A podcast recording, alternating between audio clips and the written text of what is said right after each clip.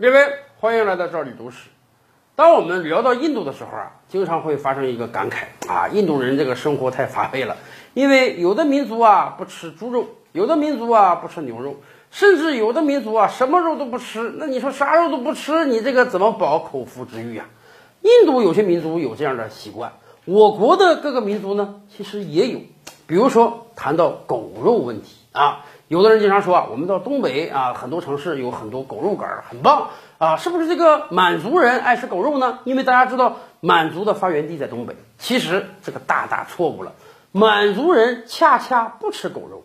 常年生活在东北的朋友们都知道，朝鲜族爱吃狗肉，朝鲜族的特色菜就是这个狗肉火锅，而满族人恰恰是。拒绝吃狗肉的。那么讲到这儿，有的人就要问：为什么满族养成了不吃狗肉的传统呢？这和印度的民族一样是宗教原因吗？恰恰不是。其实啊，满族人不吃狗肉这个传统没有太长的时间。咱们知道，满族的祖先啊是女真人，南宋时期差点把南宋打亡国。今天的历史文献告诉我们，那个时候女真人不单吃狗肉，还经常把狗皮做成衣服呢。那么满族人不吃狗肉是从什么时候开始的呢？相传啊，大概有两种说法。一种说法是啊，从努尔哈赤时候开始。努尔哈赤有一次跟明朝作战，被人逼到了一个丛林之中啊。明军士兵呢，点起火把来，要把这个努尔哈赤烧死啊。多亏努尔哈赤的爱犬呀，几次三番跑到旁边的小溪之处。浑身沾满水，再跑到努尔哈赤的藏身之处，用这个水呀浸湿努尔哈赤身边的这个草木，结果努尔哈赤在大火之下得以存身。由此，努尔哈赤就特别感激他这个爱犬的救命之恩，所以告诉族人啊，从现在开始，那狗就是我们满族人的朋友，任何人不能再吃狗肉了。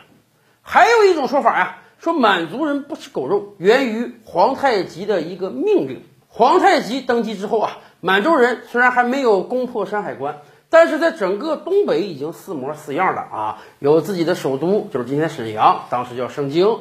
大量的满族人已经结束了这个游牧的生活，从这个游牧民转化为了城里人，居住在盛京之中。这个时候啊，就有满族大臣跟这个皇太极提议说：“咱们当年游牧民族的时候啊，各家都养马养狗，还不少养，养个五六条，既看家护院啊，又能平时当个消遣。”可是啊，咱们这些老百姓从这个游牧民转化成城市居民之后啊，你在城市生活中养狗，而且养狗多，这就不太好了。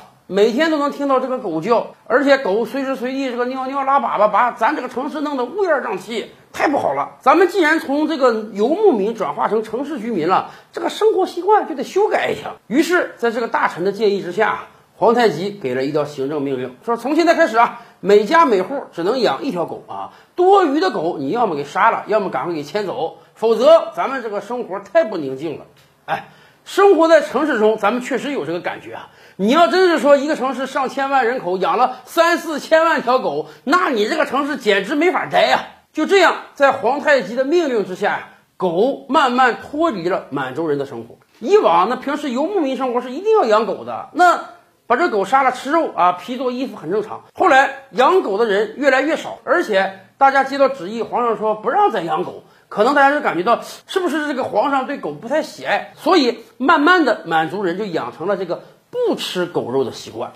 而这个习惯呢，跟宗教无关，跟文化传统也无关，甚至有很多还是生活在农村地区的满族人，人家正常吃狗肉，完全没有任何避讳的。您身边有没有满族的朋友呢？可以问问他，他的家里吃不吃狗肉呢？